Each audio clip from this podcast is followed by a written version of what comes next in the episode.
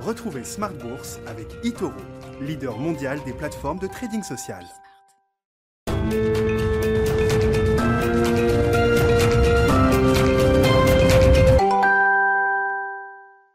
Et c'est reparti pour Smart Bourse, votre double dose quotidienne de marché en direct sur Bismart, chaque jour à la mi-journée, 12h30, 13h, et le soir, la grande édition, le grand digest de l'information économique, financière et boursière à partir de 18h30 pendant une heure. Au sommaire ce soir, des marchés européens esselés en l'absence de Wall Street, fermés pour cause de jours fériés. On commémore aujourd'hui la mort de Martin Luther King aux États-Unis. L'Europe marque une pause donc avec des indices européens qui tournent autour de l'équilibre. Ce soir, plutôt, plutôt positif à la clôture. Hein, le CAC 40 grappille 0,10%. Au-delà des 5600 points, le seuil des 5006 est préservé en clôture ce soir. Avec un grand écart à signaler au sein du CAC, Stellantis d'un côté, donc l'entité issue de la fusion entre euh, PSA, Peugeot Citroën et Fiat Chrysler, qui s'envole pour son premier jour de bourse sous cette euh, forme de, de cotation. Et puis à l'inverse, Carrefour, avec une spéculation qui s'est désormais complètement dégonflée depuis que le gouvernement français a refusé, rejeté poliment mais fermement l'offre offre de couche-tard sur le groupe français. Le titre Carrefour a signé à nouveau aujourd'hui la plus forte baisse du CAC. Vous aurez le résumé complet dans un instant avec Nicolas Pagnès depuis la salle de marché de Bourse Direct. Le chiffre macro du jour, c'est la croissance chinoise pour 2020 euh, et plus encore la croissance chinoise attendue pour 2021 qui va peut-être marquer les esprits. Une croissance positive donc pour la Chine l'an dernier avec un quatrième trimestre qui a permis de revenir à 6,5% de croissance sur euh, un an. Au total, la Chine a engrangé une croissance positive de 2, 2,3% pour son économie l'an dernier et on parle désormais d'une croissance 2021 qui pourrait dépasser les, les 8%, atteindre peut-être même pourquoi pas les 9%. On parlera évidemment largement de la Chine avec nos invités de Planète Marché dans un instant, les États-Unis également qui seront évidemment le gros morceau cette semaine avec demain l'audition de Janet Yellen devant le Sénat et puis l'investiture de Joe Biden ce mercredi. Enfin, dans le dernier quart d'heure de Smart Bourse, le quart d'heure thématique, on parlera des petites capitalisations boursières et on s'intéressera précisément au compartiment Euronext Growth, l'ancienne Alternext, qui a vu en moyenne les valeurs euh, cotées sur euh, Euronext Growth bondir de plus de 30% l'an dernier. C'est Cécile Abouillan, responsable de l'analyse financière chez Euroland Corporate, qui sera avec nous pour euh, ce focus concernant le compartiment Euronext Growth en direct à partir de 19h15.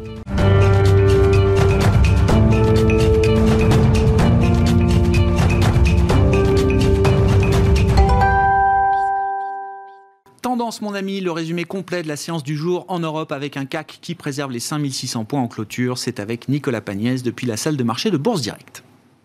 Clôture en très légère hausse ce soir pour le CAC 40. L'indice parisien gagne 0,10% à 5617 points dans un volume d'échange relativement faible d'environ 2,4 milliards d'euros. Les investisseurs qui se sont essentiellement concentrés aujourd'hui sur l'actualité des valeurs face à la clôture de Wall Street en raison du Martin Luther King's Day, mais aussi en raison d'un agenda macroéconomique assez peu chargé. Les investisseurs ont tout de même pris connaissance ce matin de la croissance plus forte qu'attendue du PIB en Chine qui gagne 6,5% au quatrième trimestre. Les ventes au détail en Chine toujours ont déçu de leur côté, reculant de 3,9% sur l'année 2020. La Chine qui fait face à de nouvelles mesures de la part de Washington. L'administration Trump a en effet fait part de son intention de rejeter un nombre significatif de demandes de licences d'exportation en direction de Huawei. En ce qui concerne notamment les semi-conducteurs, l'administration Trump a également révoqué plusieurs licences existantes, dont celle d'Intel qui fournissait l'entreprise chinoise en puces électroniques. Du côté des valeurs à présent à la Bourse de Paris, Couchetard et Carrefour ont fait part de l'arrêt des discussions préliminaires en vue d'un potentiel rachat. Un arrêt brutal que les deux groupes ont expliqué par les récents événements sans donner plus de détails. Une façon de pointer le veto du gouvernement sur le sujet sans le nommer. Les deux groupes ont cependant décidé de mettre en place une coopération dans plusieurs domaines comme le partage des bonnes pratiques dans la distribution de carburant, le développement d'achats en commun ou encore l'optimisation de la distribution dans les zones géographiques communes. Fait part de sa volonté de soutenir une offre alternative à son rachat par Veolia. Le groupe de traitement des eaux et des déchets a en effet reçu une lettre d'intention des fonds Ardian et GIP qui proposent plusieurs scénarios alternatifs, dont celui euh, d'un rachat des actions euh, Suez au prix de 18 euros par action, un prix égal à ce qu'a proposé Veolia la semaine dernière au conseil d'administration de Suez sur les 70,1% du capital qu'il ne possède pas encore. Veolia, qui a d'ailleurs déclaré que les 29,9% du capital de Suez qu'il a acquis auprès d'Engie ne seraient pas à vendre. Stellantis a euh, de son côté fait ses premiers pas en bourse aujourd'hui. Le quatrième groupe automobile mondial issu de la fusion de Peugeot et Fiat Chrysler est né samedi dernier. Après un peu plus d'un an de préparatifs, les actionnaires de Peugeot ont chacun reçu 1,742 actions Stellantis pour une action euh, Peugeot. Euh, Stellantis qui fait également ses premiers pas à la bourse de Milan aujourd'hui, mais seulement demain à Wall Street. Air France subit de son côté des négociations difficiles entre Paris et La Haye à propos des aides à la compagnie, selon un quotidien néerlandais. Le gouvernement néerlandais souhaiterait injecter les aides directement dans la compagnie KLM et non euh, dans la holding de tête. Air France qui pâtit également euh, ce soir de la décision du Royaume-Uni de fermer tous les corridors de voyage vers euh, le pays dès aujourd'hui. Demain, euh, les investisseurs pourront suivre l'audition de Jeannette Yellen devant euh, le Sénat avant sa confirmation au Trésor. Les investisseurs suivront également plusieurs statistiques venues d'Allemagne comme l'indice ZOO de confiance euh, des investisseurs pour le mois de janvier et l'inflation définitive en Allemagne toujours pour le mois de décembre. En Allemagne, toujours, Angela Merkel devra également décider de la stratégie à adopter pour stopper la propagation du virus. Et côté entreprise, Alstom publie son chiffre d'affaires du troisième trimestre demain, tandis qu'aux États-Unis, les investisseurs découvriront les résultats de Bank of America, Goldman Sachs, mais aussi les résultats de Netflix au quatrième trimestre. Nicolas Pagnès qui nous accompagne en fil rouge tout au long de la journée sur Bismarck depuis la salle de marché de Bourse Direct.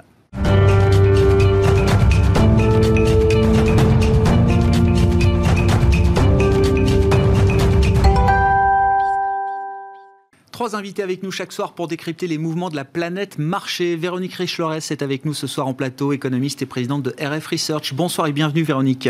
Bonsoir Grégoire. Vincent Chéniaud nous accompagne également en plateau, le directeur de la recherche de Generali Investments. Bonsoir et bienvenue Vincent. Bonsoir Grégoire. Et Philippe Wechter que j'accueille à distance avec nous également pour nous accompagner ce soir, directeur des études économiques d'Ostrom Asset Management. Bonsoir et bienvenue Philippe. Merci beaucoup d'être euh, avec nous en, visioconférence. Le, le premier sujet à la une ce soir, c'est quand même la croissance chinoise positive en 2020, plus 2,3% sur l'ensemble de l'année avec un quatrième trimestre qui ressort à 6,5% de, de croissance. Véronique, que dire du, du, rythme et de la composition de la croissance chinoise en, en, 2020 First in, first out. Ils en sont sortis quand même de manière assez spectaculaire. Qu'est-ce qu'on ce qu'on peut lire derrière les chiffres de croissance officiels publiés par la Chine aujourd'hui? Euh, On peut dire spectaculaire. On a le droit de dire un peu suspecte, parce que euh, quand même quand on regarde la, la, corrélation ou la relation entre euh, le degré de mesure de restriction et l'évolution du PIB à travers le monde, on a quand même une très très belle corrélation. Puis il y a un pays qui sort complètement mmh. du truc là, c'est ça s'appelle la Chine. Bon, euh, c'est plus suspect d'habitude. Non, parce que la, la suspicion vis-à-vis des données chinoises, elle est permanente. C'est le disclaimer habituel ou là, elle est, d'accord, elle, elle, est spectaculaire. Spectaculaire. Après, bon, voilà, peut-être qu'on on a certainement pas de, de toute façon les moyens de tout expliquer, donc dont acte. Après, on fait avec qu'on a. Donc ces deux données sont plutôt bonnes, incontestablement, dans le contexte actuel, où euh, la plupart des pays auront euh, une, récession sur l'année 2020. Euh, maintenant, quand on regarde dans le détail, il y a quand même des, signes qui, ne trompent pas, effectivement, sur les, distorsions entre les différents secteurs. L'industrie s'en sort plutôt bien, mmh. incontestablement. L'électronique, l'automobile ont porté la, la, reprise industrielle. Dans les services, c'est quand même beaucoup plus difficile. On termine l'année sur une croissance zéro, hein, alors que les secteurs secteur des services était plutôt en tendance sur du 8%, 8-9% hein, ces dernières années. Donc là, il y a quand même un manque à gagner qui est encore très substantiel, qui probablement s'explique d'abord par les entreprises qui ont consommé moins de services, et puis par les ménages. On mm. voit euh, que même les ventes de détail, les achats de biens, etc., ont beaucoup de mal à reprendre. Là aussi, beaucoup de distorsions. Les ménages euh, chinois ont fait comme les autres dans beaucoup de pays. Ils ont acheté de l'électronique, de la téléphonie, et puis tout le reste, c'est quand même laissé euh, pour compte. Donc, ce sont malgré tout des chiffres euh, voilà, positifs, dont acte, euh, qui, euh, qui nous disent quelque chose sur l'avenir. Et c'est là que c'est important. C'est que finalement, quand on regarde et qu'on essaye d'estimer à combien pourrait se situer la croissance l'an prochain, on a ce qu'on appelle, nous, des effets d'acquis, c'est-à-dire on bloque tout à partir du niveau fin 2020, et puis on regarde ce que ça donne avec une croissance zéro. Eh bien, ça nous donne du 6%. Hein. Donc, si vous rajoutez une prévision de croissance ou un, une projection de 1% par an, vous êtes euh, quasiment à 9%. Si vous vous mettez 1,2, ce qui était la croissance qu'on a eue les trois précédents trimestres avant la crise, vous êtes à 9,3. Voilà. Donc on aura une croissance spectaculaire avec pas grand-chose. Ce qui veut dire que la perception qu'on aura de la Chine restera probablement euh, très enthousiasmante. Sans doute pour partie fausse, à mon, mon avis, pour bonne partie d'ailleurs erronée, mais il n'en reste pas moins que je pense que dans le conflit États-Unis et la bataille pour la première place mondiale, États-Unis-Chine, on a sans doute un sujet qui est qui, va rester longtemps sur la table et qui va être peut-être ranimé, même avec un Biden à la tête des États-Unis. Qu'est-ce qu'il y a de faux Parce que bon, 2020 c'est passé, c'est 2021 qui nous intéresse. Qu'est-ce qu'il y a de faux, entre guillemets, derrière le 8-9% de croissance qu'on peut attendre, attendre pour l'économie chinoise cette année, euh, Véronique? Alors, qu'est-ce qu'il y a de faux? Il n'y a pas grand-chose de faux. En fait, les effets sont les effets statistiques. Quelle est hein, l'erreur d'interprétation à ne pas faire Il y a de grandes erreurs d'interprétation, c'est-à-dire l'image d'une Chine gagnante qui aurait euh, non seulement, bon, a priori, ils ont supplanté le virus euh, mieux que nous, ça, ça me semble à peu près incontestable, mais qui pourrait redevenir le moteur de la croissance mondiale. Et je crois que c'est pas du tout ce qui se profile. Euh, la, Chine, effectivement, euh, d'abord est en proie à, de grandes difficultés sur ses secteurs traditionnels à l'exportation, des difficultés qui vont rester sans doute assez importantes mhm. parce que la croissance peut revenir, mais le mode de consommation est en train de changer. Le, le changement vers une croissance décarbonée n'est pas très favorable à l'industrie chinoise, qui néanmoins moins a sans doute la capacité de se convertir beaucoup plus rapidement euh, que euh, bien d'autres pays. Donc ça, c'est un sujet qui pourra devenir fâcheux d'ailleurs à terme. Mais surtout, la Chine est surendettée à un point, et je pense que ça a été la démonstration ces trois dernières années, qui ralentit considérablement, réduit considérablement sa capacité à rebondir. Et donc à assumer cette, euh, ce rattrapage domestique ou la poursuite de ce rattrapage domestique sur lequel beaucoup escomptent des retombées, non seulement chinoises, mais mondiales. Et je pense qu'on on va souvent vite en besogne. Ce qui veut dire quoi? Pour moi, ça ne veut pas dire que la Chine est soumise à, de grandes difficultés ou quoi que ce soit. Ça veut dire qu'elle risque d'être d'autant plus agressive à l'extérieur de ses frontières. Mhm. Et je pense que c'est peut-être cet aspect-là d'une Chine offensive qu'on on, regarde peut-être pas suffisamment. Vincent, Vincent Chéniaud et puis Philippe, bien sûr, qui réagira. Quels sont les, les, messages envoyés par les, les, chiffres de croissance chinoise et, les enseignements, effectivement, qu'on peut en, retirer, notamment du point de vue des, des marchés? Est-ce qu'il y a encore l'idée dans les marchés qu'une croissance chinoise qui reviendrait à 8-9%, ce qu'on n'a pas vu les années mhm. précédentes, ce serait un effet d'entraînement mondial? Ouais, alors je, je, partage l'idée qu'il ne faut pas trop se fier aux chiffres de croissance annuels pour 2021, puisqu'effectivement, l'acquis de croissance est déjà très fort. Quand vous commencez 2020 très bas, qu'ensuite vous remontez euh, fortement, inévitablement, la moyenne 2021 sera très forte par rapport à 2020. Donc, effectivement, nous attendons quelque chose comme, euh, comme 8%, euh, donc un, chiffre annuel très fort, mais qui masque quand même euh, voilà, une réalité, statistique particulière. Euh, ceci dit, je pense qu'il en ressort quand même l'idée d'une Chine gagnante. Euh, la Chine a remarquablement résisté, même si ces chiffres sont exagérés. La Chine a remarquablement euh, géré la, crise Covid et remarquablement résisté par rapport aux économies occidentales. Alors, ceci dit, en Chine, on a toujours ce balancier entre la volonté de protéger la croissance à tout prix, parce que la croissance, c'est aussi la stabilité sociale, mhm. mais en même temps, faire attention à ces déséquilibres, en effet, au niveau de l'endettement. Et je pense que le curseur qui était très nettement au côté croissance en 2020 euh, du fait de la crise Covid, va revenir un petit peu vers euh, euh, le, côté endettement et donc faire attention à la, la, question de stabilité financière. Et déjà, alors déjà on voit que les chiffres de décembre eux-mêmes sont un peu plus mitigés et on voit surtout que les chiffres d'agrégat monétaire sont en train de ralentir. Ah donc effectivement, ce qu'on appelle l'impulsion de crédit qui était extrêmement forte va ralentir cette année et c'est important pour le marché en termes de rotation sectorielle, parce que le, secteur manufacturier, globalement, a extrêmement bien euh, euh, avec vraiment l'aide de la Chine. Euh, en revanche, le secteur des services a beaucoup souffert. Mmh.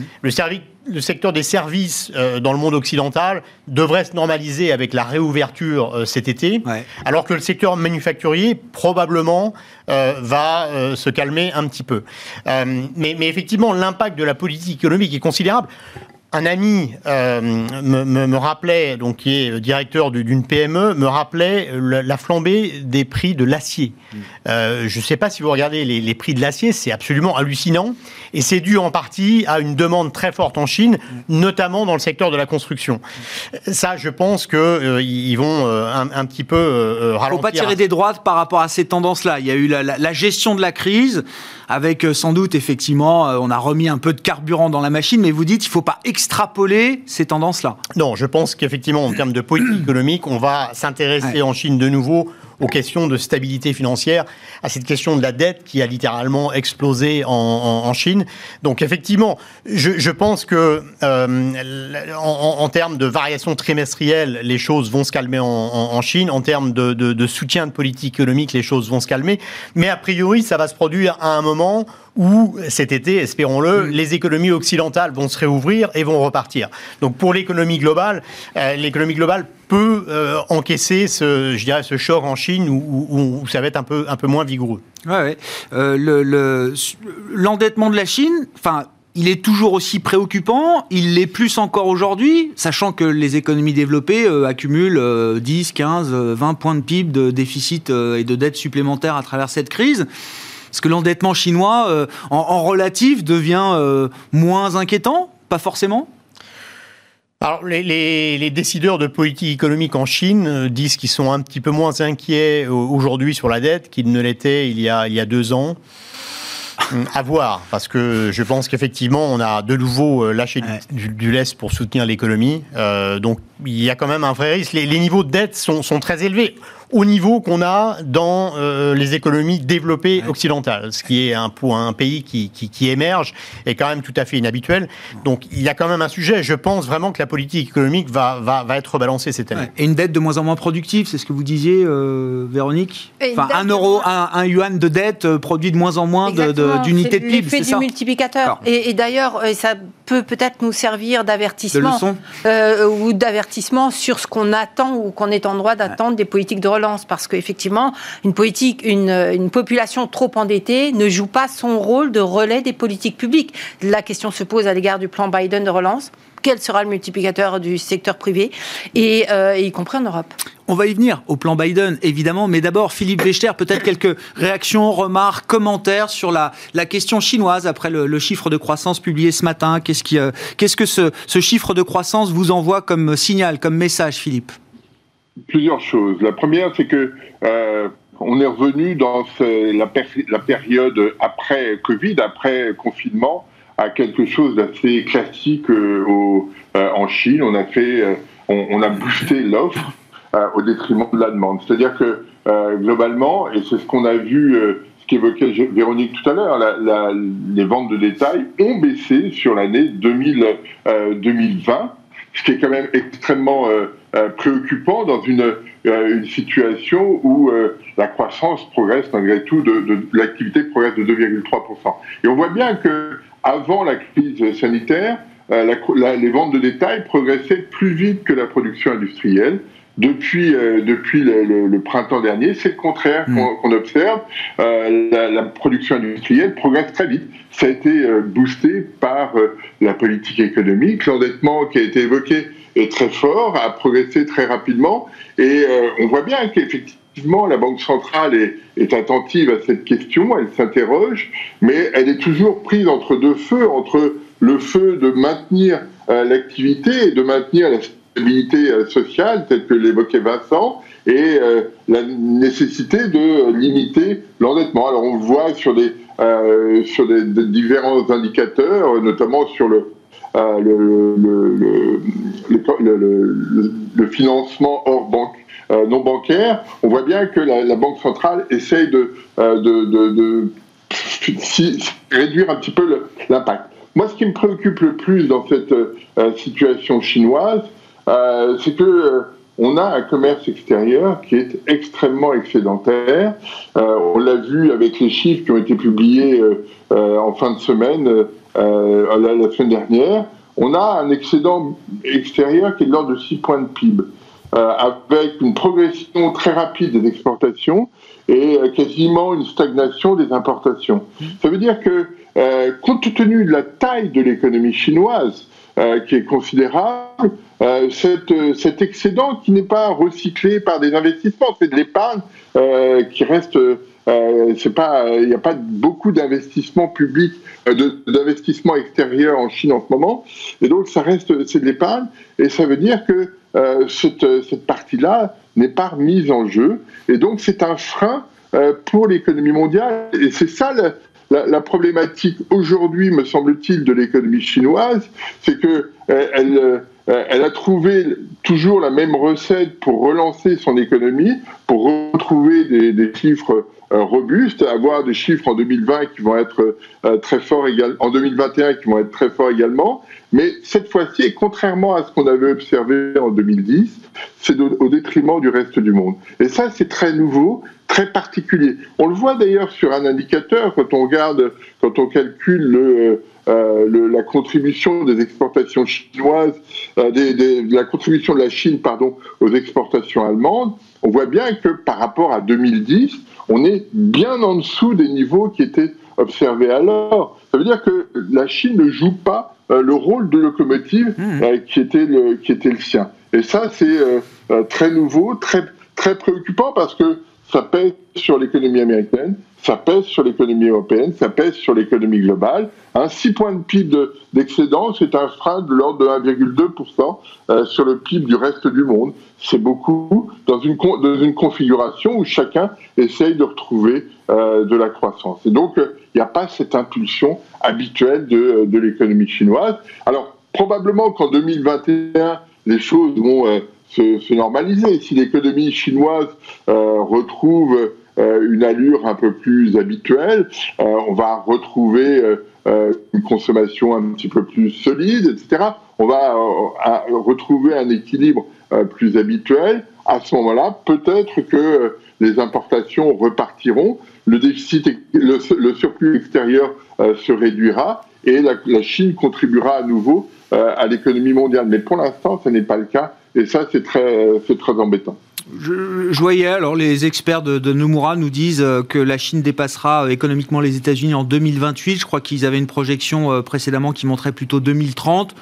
Oui, enfin, je ne sais pas s'il y a un commentaire. 2028, la Chine économiquement plus forte que les États-Unis, c'est le sens de l'histoire. C'est une échéance qui est à peu près raisonnable. Vincent, je ne sais pas si c'est. Ça me semble assez euh, raisonnable, en effet. C'est le sens de l'histoire, avec une croissance chinoise qui est nettement supérieure euh, à celle de ses euh, compétiteurs. Donc, sauf, accident de parcours, en effet, puisque encore une fois, on a, on a ces questions de, de stabilité financière.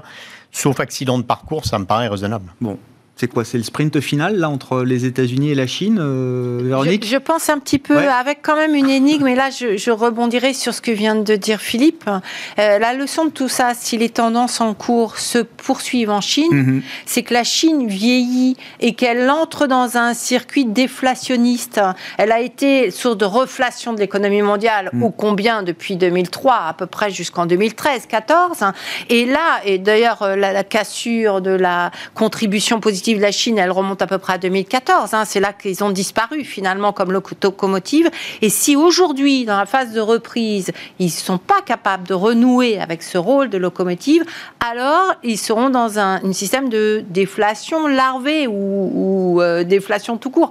Et, ça, c'est un vrai, une, vraie question, euh, y compris donc potentiellement, euh, c'est un terrain favorable à l'appréciation du taux de change du yuan qui eh accélère la convergence ou euh, la montée en puissance de l'économie américaine par rapport euh, de l'économie chinoise par rapport à l'américaine. Voilà, toute cette histoire est complètement euh, cohérente en fait. Donc oui, 2028. Après, ça veut dire que du côté américain, sans doute qu'il y aura des représailles aussi ou des tentatives. Oui. On ne laissera pas la course finale se dérouler aussi facilement euh, pour euh, la Chine euh, que, ce qu'on peut imaginer. Bah, venons-en à la partie américaine. Philippe, Philippe Wechter, je vois que vous voulez réagir. Je vous laisse réagir. Et puis, embrayer, si vous le voulez bien, Philippe, sur la partie américaine. Le plan de 1,9 trillion de dollars. Qu'est-ce qu'on peut imaginer comme impact si cette enveloppe venait à être déployée? Je vous laisse réagir, Philippe. Juste une remarque sur, les, sur 2028. C'est pour des chiffres globaux en dollars. Euh, depuis 2014, hmm. le, PIB en, parité de pouvoir d'achat est plus élevé en Chine qu'aux États-Unis si on suit les, chiffres du FMI. Et l'autre remarque, euh, c'est que euh, ces chiffres c'est le PIB global, ça n'est pas le PIB par tête. Et donc, quand on, on c'est pas parce que l'économie chinoise va bien que tous les Chinois vont bien et que donc il faut bien distinguer ah cette question. Et de toute façon, sur la période qui s'ouvre, les tensions entre la Chine et les États-Unis euh, vont continuer parce qu'on voit bien qu'il y a euh, une vraie problématique techno, une vraie concurrence technologique. Et d'ailleurs, c'est ce qu'a évoqué Joe Biden à plusieurs reprises. la Chine reste le, l'ennemi pointé du doigt des, États-Unis, le concurrent euh, qu'il faut, euh, duquel il faut se, méfier terriblement. Hein. Euh, Joe Biden ne va pas faire machine arrière vis-à-vis de la Chine. Mm. Hein, on voit bien quand on regarde les relations entre la Chine et les États-Unis, depuis que la Chine, si on prend ça comme point de départ, est rentrée dans l'Organisation mondiale du commerce en décembre 2001, on voit qu'à à chaque étape, depuis cette date-là, eh bien, les tensions entre Chine et États-Unis ont été euh, fortes. Alors, ça a été parfois sur la monnaie, parfois sur d'autres. Là, on est sur, euh, sur la technologie et, euh, et ce, cette, cette, ces tensions qui sont accentuées très nettement avec, avec Donald Trump à la Maison-Blanche ne seront pas inversées, me semble-t-il, avec Joe Biden. Joe Biden nous a dit à plusieurs reprises, nous, on veut faire bloc avec les Européens, pour contrer, euh, pour contrer la Chine. Et on voit bien pourquoi. C'est-à-dire que si euh, les, États-Unis ne se euh, mobilisent pas, eh bien, le standard technologique risque d'être plus chinois qu'américain dans les années qui viennent. C'est l'objectif des Chinois et c'est tout l'objectif des Américains de ne pas se laisser faire. Et donc, on va avoir encore, pendant pas mal de temps, ces, ces tensions entre les deux pays. Bon, 1900 milliards de dollars, pourquoi faire, euh, Philippe, aux États-Unis? C'est l'enveloppe que veut déployer Joe Biden. Déjà, est-ce qu'il a les marges de manœuvre politique pour le faire? Est-ce que le trou d'air économique qu'on peut imaginer aux États-Unis en ce début d'année est un levier pour Biden politique pour faire passer cette enveloppe-là? Ah ben, dans, le, dans les 1,9, euh, dans les 1900 milliards, auxquels il faut rajouter les 900 milliards qui ont été euh, voté juste avant le, départ de, Trump, euh, ça fait un, package euh, tout à fait considérable. Il y a 400 milliards dans la version Biden publiée la semaine dernière. Il y a 400 milliards sur de lutte contre la, pandémie, parce que ça, c'est une, question à laquelle on doit être très attentif. Les, Américains ont du mal à maîtriser la question sanitaire un peu plus que le, plus que les Européens. Donc euh, euh, là-dessus, il va falloir faire des efforts considérables. Et on voit bien d'ailleurs que les, premières données euh, de, cette année, on l'a vu sur les inscriptions hebdomadaires au chômage, on l'a vu sur les ventes de détail. On a des chiffres qui sont sont pas très bons, qui sont même qui inversent même la, tendance. Et donc il y a besoin de, de, soutenir les choses parce que on n'a pas, il n'y a pas aux États-Unis euh, de mécanismes automatiques, comme mmh. ça a été le cas en France, par exemple, avec euh, la procédure de chômage partiel, en France ou en Allemagne ou dans les pays européens. Euh, cette procédure automatique qui, qui, ne fait pas l'objet de, d'effets d'annonce très forts, mais qui sont une, un, filet de sécurité très important pour, pour les États européens. Ce filet de sécurité n'existe pas spontanément aux États-Unis, donc il faut créer euh, euh, les, conditions pour que euh, un tel, un filet de sécurité puisse exister.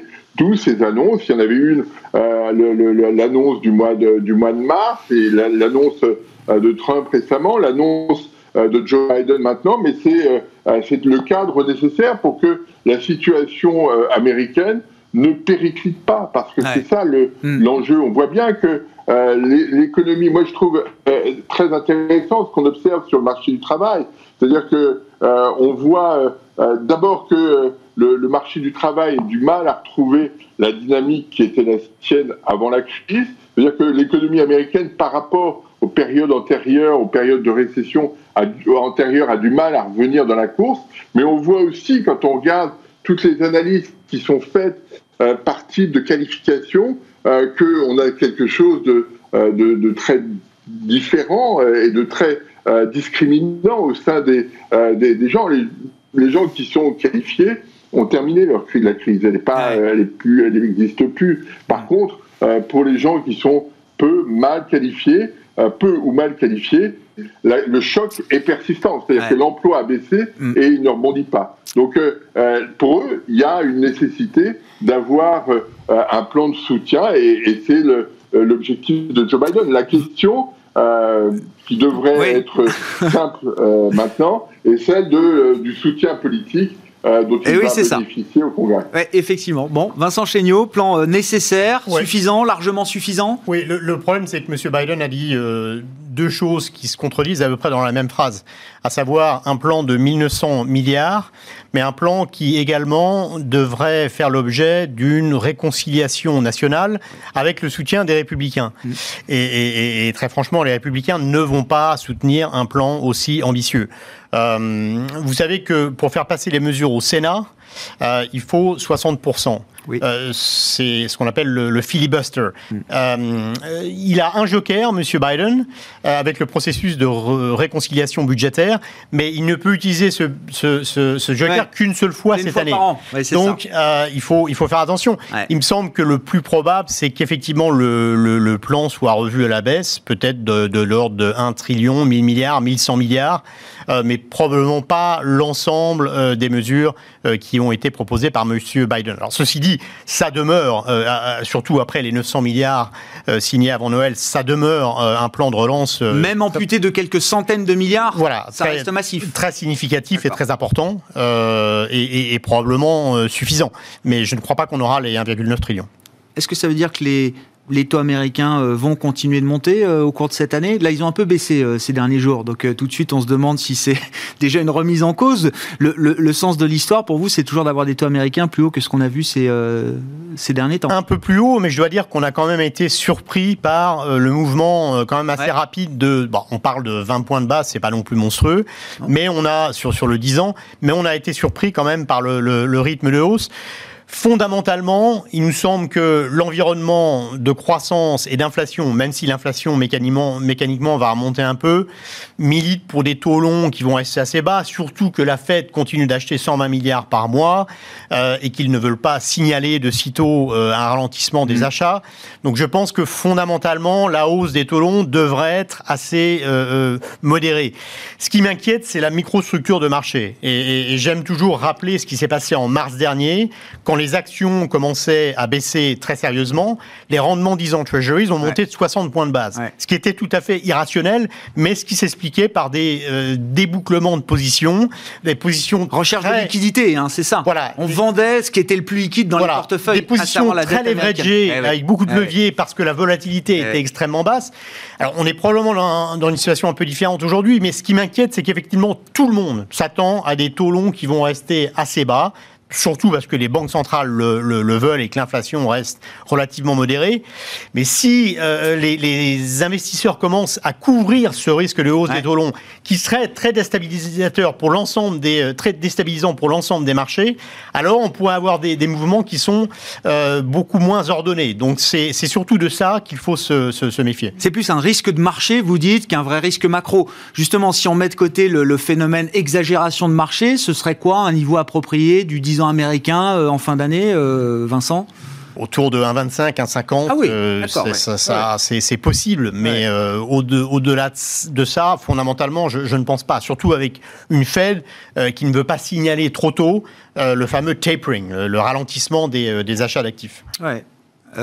Véronique, est-ce que le plan Biden, la politique de la Fed, au fur et à mesure évidemment que le temps passe, ça reste quand même très, très consistant très important. Est-ce que ça permet d'envisager une, sortie par le haut, effectivement, pour euh, l'économie américaine, en l'occurrence? Bah Écoutez, hum, moi je, crois, en tout cas sur le papier.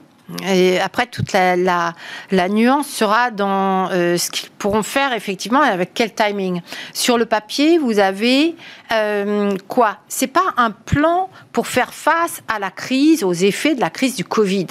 N'oublions pas, ce plan Biden, c'est un vrai plan de reprise, de relance keynésien qui s'attaque aux, faiblesses de l'économie américaine de ces, grosso modo, dix dernières années, voire un peu au-delà, et qui est véritablement, pour moi, révolutionnaire par rapport aux quatre dernières décennies de la politique économique. C'est une rupture totale d'orientation de la politique économique. Donc si on prend le plan sur le papier, si on parle de plus de 7 000 milliards de dollars, c'est... Euh, Donc là, vous mettez tout, tout compris dans le programme, le programme de Joe Biden sur tel 10 qu'il a été vendu tel dans la campagne. a été vendu. Sur 10 ans. Logiquement, vous dites, bah là, le gars, il est là pour 4 ans, il va en faire le maximum dès le début.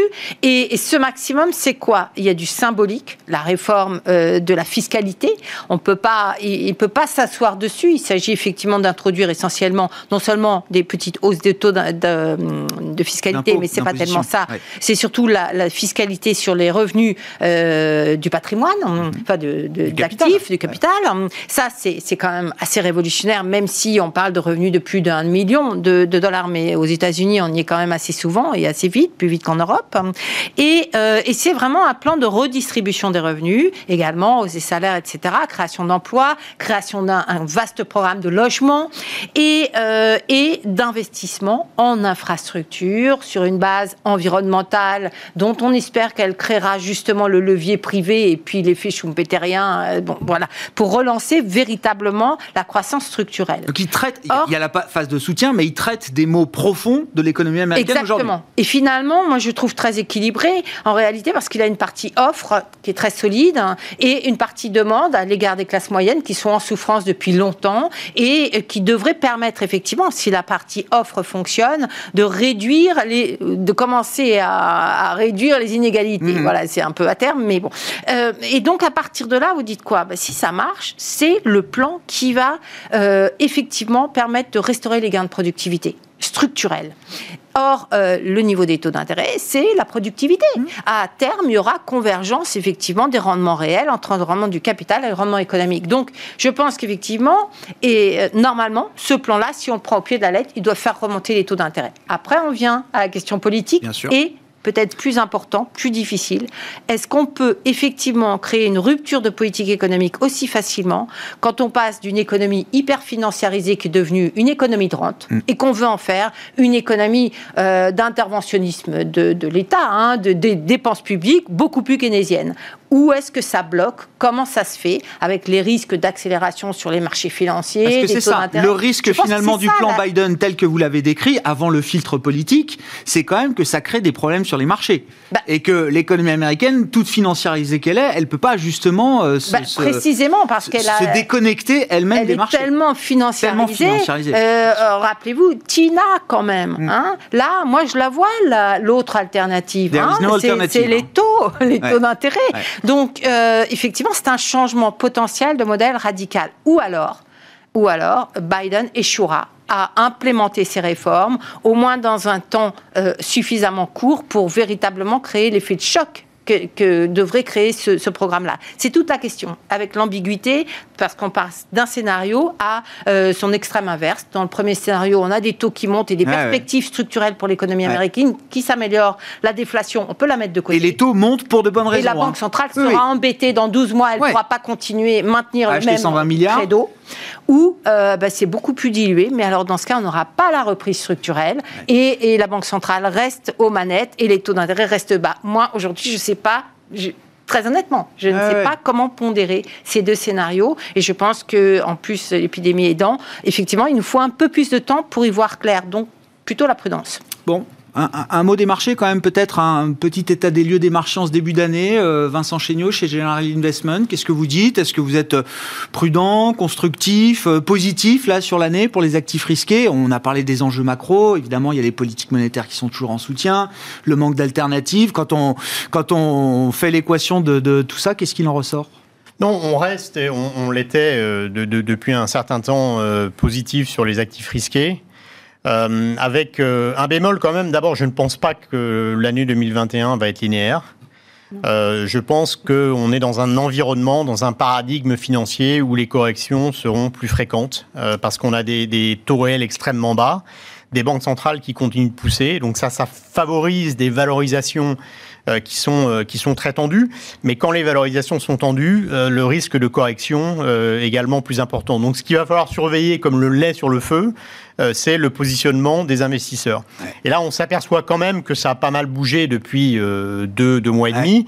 Non seulement le sentiment des investisseurs s'est amélioré, si vous regardez les enquêtes auprès des investisseurs, l'enquête Santix par exemple, les anticipations sont extrêmement positives, mais même dans le positionnement, on a quand même eu depuis un peu plus de deux mois plus de 200 milliards de flux vers les, fonds actions. Mm, mm. donc c'est un reversement de tendance très, très net. Alors je ne pense pas que le positionnement soit encore extrême. La volatilité reste assez élevée finalement hein, sur les marchés actions. La volatilité reste assez élevée. Il y a quand même cette, fragilité, cette fragilité inhérente.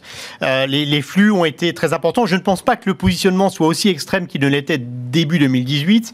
Souvenez-vous le, flash crash qui avait suivi en février 2018. Je ne pense pas qu'on en soit là. Mais si on regarde un certain nombre d'indicateurs de positionnement, on se rapproche quand même de, de niveaux assez élevés. Donc euh, on reste positif, mais un peu moins enthousiaste qu'on ne l'était il y a euh, deux ou trois mois. Euh, les spreads de crédit également se sont énormément serrés. Donc là encore, on voit un peu de potentiel, mais les spreads investment grade, par exemple, sont venus sur les niveaux d'avant-crise, d'avant la crise Covid.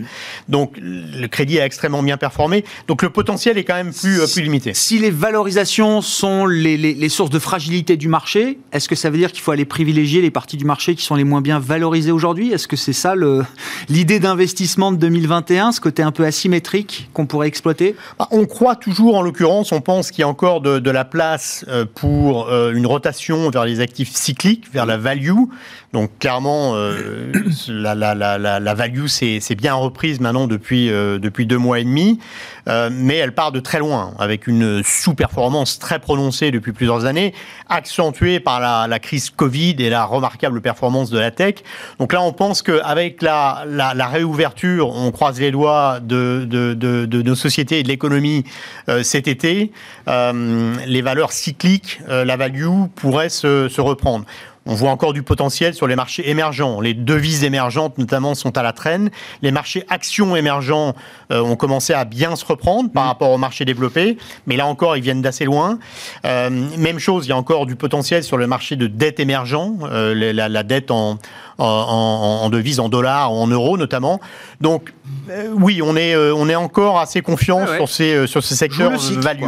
Voilà, le cycle.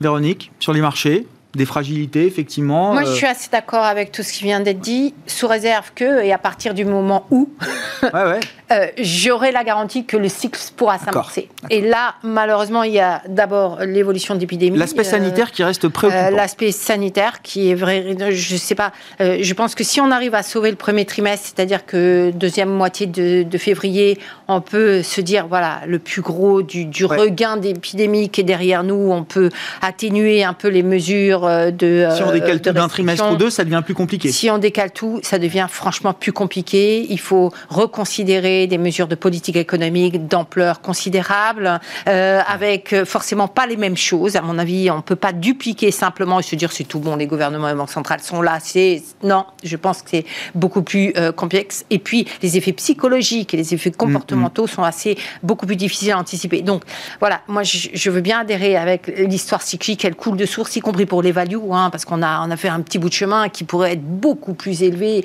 en cas de vraie reprise. Mais j'ai beaucoup de doutes sur cette vraie reprise. Je suis encore dans l'expectative. Bon, Philippe, Philippe Wechter, pour conclure avec vous, en tant qu'économiste, là, comment vous regardez le niveau de, de valorisation de prix sur les marchés, sur les marchés d'actifs risqués? La Fed regarde ces sujets-là, évidemment, comme d'autres banques centrales. Est-ce que tout est dans les prix déjà aujourd'hui? Est-ce que le marché est fragile? Quel est votre, votre sentiment par rapport à ça? Moi, je crois que sur, euh, sur les, les, marchés, on a un peu trop tendance à considérer que euh, finalement, assez vite, en 2021, toutes les questions sanitaires seront résolues. Euh, je trouve qu'on va un peu vite en besogne et, euh, on a avec le, sentiment que l'économie demain sera assez proche de celle qu'on avait avant. Euh, j'ai pas le sentiment qu'on soit dans cette dans cette logique parce qu'il y a des tas de secteurs qui ne reprendront pas une activité euh, normale, hein, que ce soit le, le, transport aérien, que ce soit l'hôtellerie, euh, d'autres secteurs qui vont être euh, durablement pénalisés. L'économie va être, du, à mon sens, plus longuement affectée par la crise sanitaire que on a envie de le croire, on a envie d'imaginer que très vite, tout, tout, va aller bien. On imaginait que les vaccins allaient résoudre toutes les questions. On voit que ce sera probablement pas le cas et, pas dans, la, densité, dans l'intensité qu'on l'imaginait. Donc, je pense que de ce point de vue-là, 2021 va être beaucoup plus complexe que 2020. 2020, on a eu, notamment en Europe, une situation où on a tout arrêté, les gouvernements se sont mis en face et euh,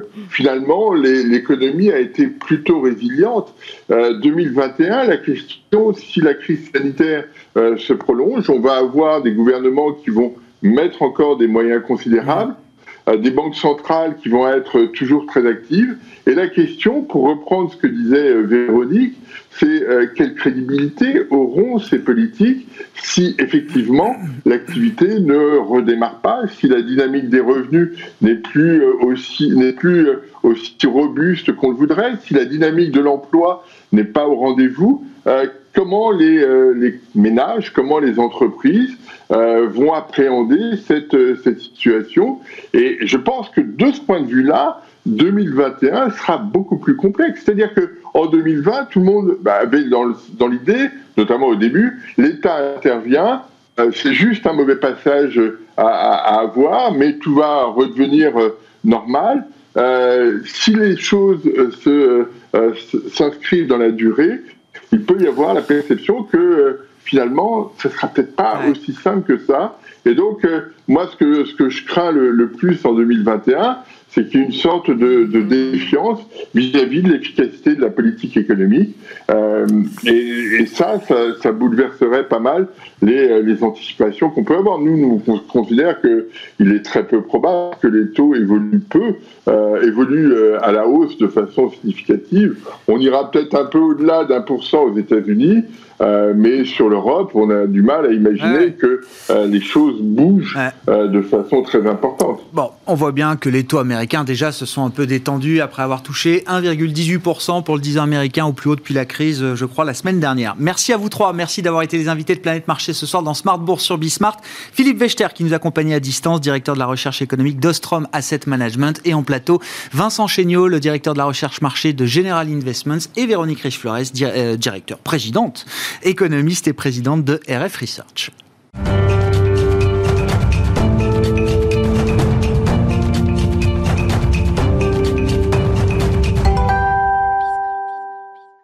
Dernier quart d'heure de Smart Bourse chaque soir, c'est le quart d'heure thématique marché à thème. Le thème du jour, c'est le thème des small caps et plus précisément le thème Euronext Growth, un des compartiments opérés par euh, Euronext à la Bourse de Paris. Et on en parle avec Cécile Aboulian, qui est responsable de l'analyse financière d'Euroland Corporate. Bonsoir et bienvenue Cécile.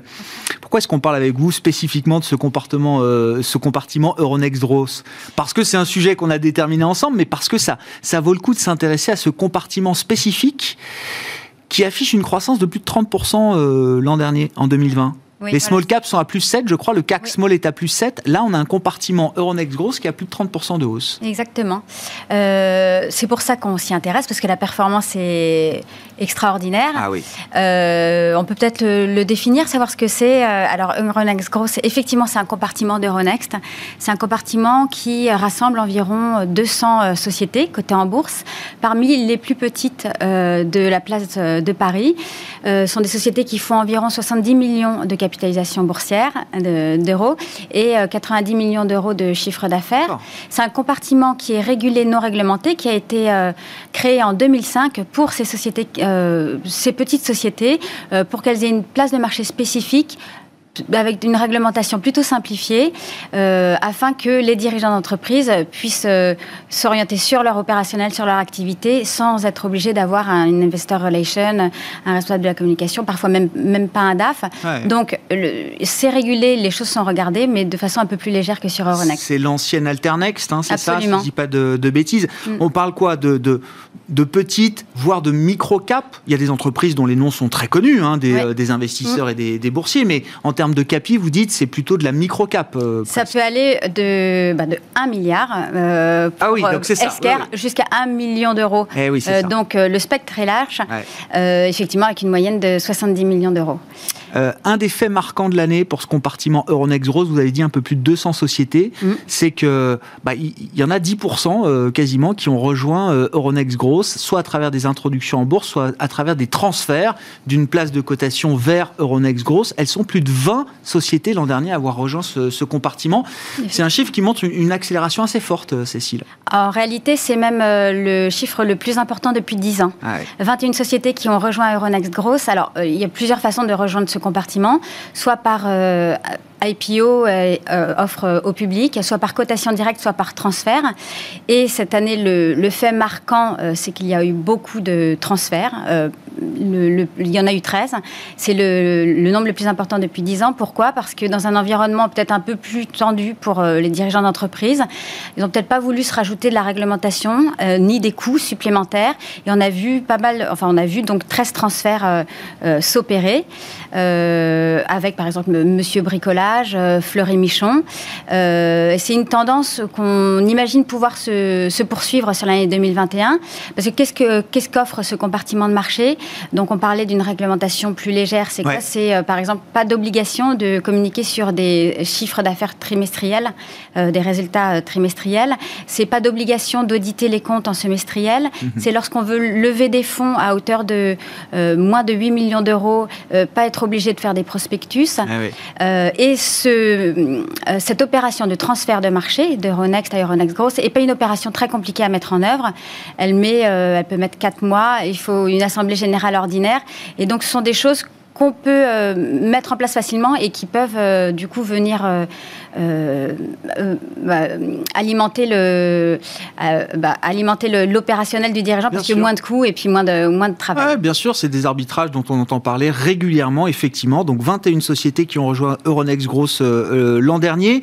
Que, que dire derrière ces 31% de, de, hausse Parce que là, c'est la hausse moyenne des 200 et quelques sociétés qui sont recensées dans ce compartiment Euronext Gross. Mais derrière, en termes de, de secteur, qu'est-ce qu'on qu'est-ce qu'on retrouve comme, comme type de performance Cécile euh, peut-être les 31% sont à mettre au regard de la euh, contre-performance du compartiment depuis deux ans. Ce qui fait qu'en début d'année, on, l'avait déjà précisé, mais en début d'année, le niveau de valorisation de ces sociétés en particulier était en relatif plus intéressante que les larges. Euh, donc les gens s'y sont intéressés. Puis on a pu remarquer aussi en 2020 qu'il y a pas mal d'investisseurs particuliers qui sont rentrés sur le marché. Et ce sont des investisseurs qui ont un profil un peu différent de ce qu'on commence à entendre.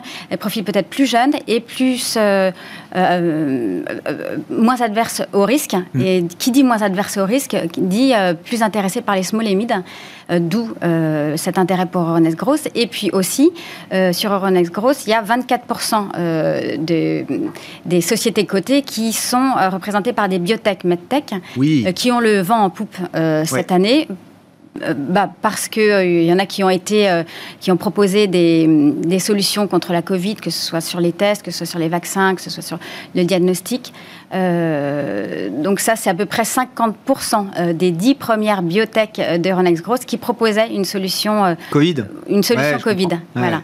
Et bah, ça, c'était le secteur phare de, de, de l'année, hein, c'est ça, 2020. le secteur phare. Oui, oui. la première société qui a fait 5700% de hausse, Novacite. Euh, donc c'est une société qui s'est spécialisée sur les tests, euh, des tests qui sont plutôt disponibles en Angleterre, mais euh, en réalité ça se traduit dans les chiffres. C'est une société OS1 qui a multiplié son chiffre d'affaires par 10, ah qui faisait l'an dernier un chiffre d'affaires de 13 millions d'euros en 2019, un chiffre d'affaires de 13 millions d'euros et le consensus attend 300 millions d'euros en 2020. Elle était à peu près à l'équilibre, elle devrait faire 210 millions de BE, donc ça se justifie. C'est la même chose pour Biocinex qui propose des tests il y a une qui, a, gagné plus de 500%, je crois, Biocinex. Mais donc voilà, derrière les chiffres délirants de, de hausse, euh, il y a quand même une réalité fondamentale. Hein. il, s'est quand même passé quelque chose pour ces sociétés. Donc vous avez dit Novacid, c'est plus 5700%, Biocinex, plus 538%. Mm. Oui, il s'est passé quelque chose pour ces boîtes-là. Et on se dit que d'un point de vue euh, boursier, elles sont peut-être en train de changer de catégorie, passer de biotech à pharma. Et ah du coup, on les regarde pas avec les mêmes multiples non plus. Alors qu'avant, ça, pouvait ne pas nous choquer de les payer 10 fois le chiffre d'affaires. Maintenant, on est plus sur des niveaux. De, on regarde plutôt la rentabilité. On va, là, elle se paye 3-4 fois le BE. Si elle se paye comme une pharma, on peut imaginer euh, que ça continue. Euh, mettre entre parenthèses quand même l'effet Covid qui permet de, pendant, pendant les mois qui viennent. Qui a dopé l'activité, effectivement. Mm. On fera un focus spécial biotech euh, demain à 19h15, je, le dis euh, au passage. Il nous reste trois minutes, Cécile. Bah, une minute pour chacune des valeurs favorites que vous avez identifiées sur ce compartiment d'Euronext Gross. Il y a AgriPower, Delfingen et Reworld Media. Oui, alors ce sont trois sociétés euh, euh, qu'on souhaite mettre en avant euh, parce que AgriPower, c'est sur l'énergie verte, c'est une société qui a été cotée en bourse il n'y a, pas longtemps, qui, a, qui est spécialisée dans les unités de méthanisation, c'est-à-dire qu'elle capitalise sur la matière organique pour faire du biogaz. Mm. Donc c'est dans l'air du temps, mais au-delà de ça, c'est une société qui n'a pas beaucoup de charges, pas beaucoup d'actifs, et qui va donc capitaliser sur la croissance qu'elle va faire. Et alors qu'en 2020, elle a pris un peu de retard sur les installations d'unités de, méthanisation, ah ça devrait se rattraper et elle devrait capitaliser sur sa croissance. Donc, euh, pour nous, euh, c'est une société qui est intéressante. Voilà, on est, à, on est à l'achat sur cette société. Bon. Delfingen Delfingen. Dans le euh, secteur auto, si je dis pas de bêtises. Exactement. c'est le leader en Europe et en Amérique du Nord de la protection des faisceaux dans les véhicules. Et elle a eu une année particulièrement marquante parce qu'elle a fait l'acquisition d'un de ses principaux concurrents qui s'appelle Schlemmer. Euh, un concurrent euh, qui va lui apporter 115 millions d'euros de chiffre d'affaires mhm. en plus. Et sur la fin de 2020, elle a bénéficié de l'accélération du marché sur les véhicules hybrides et électriques, avec euh, voilà, euh, un chiffre d'affaires et une performance surtout euh, qu'elle a affiché et qu'elle affiche à, chaque, à chaque publication. Bon, on est vraiment là, AgriPower, Delfingen, c'est porté par des tendances de long terme, donc l'énergie renouvelable, verte, méthanisation, mm. Delfingen avec le côté voiture électrique, la mutation du secteur automobile. Il nous reste à dire un mot de Reworld Media dans le secteur des médias, évidemment, un groupe qui s'est construit notamment par acquisition, euh, je crois, euh, Cécile. Absolument, dont la dernière acquisition était euh, Mondadori en, en 2019, acquisition à, 100%. Euh, c'est effectivement le groupe leader euh, des magazines thématiques, avec euh, des magazines comme Téléstar, Auto Plus ou Closer. Et c'est une société qui fait encore 70% de son EBE sur le print, mais qui se renouvelle et, qui accélère son renouvellement vers le digital, mais aussi vers la télé, mmh. vers l'événementiel, avec la prise de participation très récente de Hopscotch à, à plus de 20%.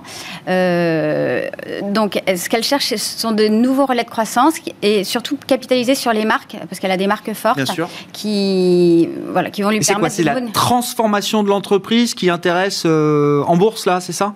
Là, ce qui intéresse, euh, c'est le niveau de valorisation, ah. parce que c'est une société qui... Dans les médias, c'est pas cher. C'est une société qui est valorisée au niveau de la presse papier. Euh, elle est valorisée 5 fois son EBE. Pas cher. Et voilà. Et, ah je trouve qu'on met un peu de côté... profil, vous dites. Oui, je trouve qu'on met un peu de côté tout ce qui est diversification, notamment digitale. Et c'est ce qui nous intéresse dans ce dossier-là. AgriPower, Delfingen, Reworld Media, trois valeurs favorites identifiées par euh, Cécile Aboulian et les équipes de Roland Corporate sur ce segment Euronext Growth dont on parlait avec vous ce soir. Merci beaucoup Cécile. Je rappelle que vous êtes responsable de l'analyse financière chez Euroland Corporate. Ainsi se termine Smart Bourse ce soir. On se retrouve demain en direct à 12h30 sur Bismart.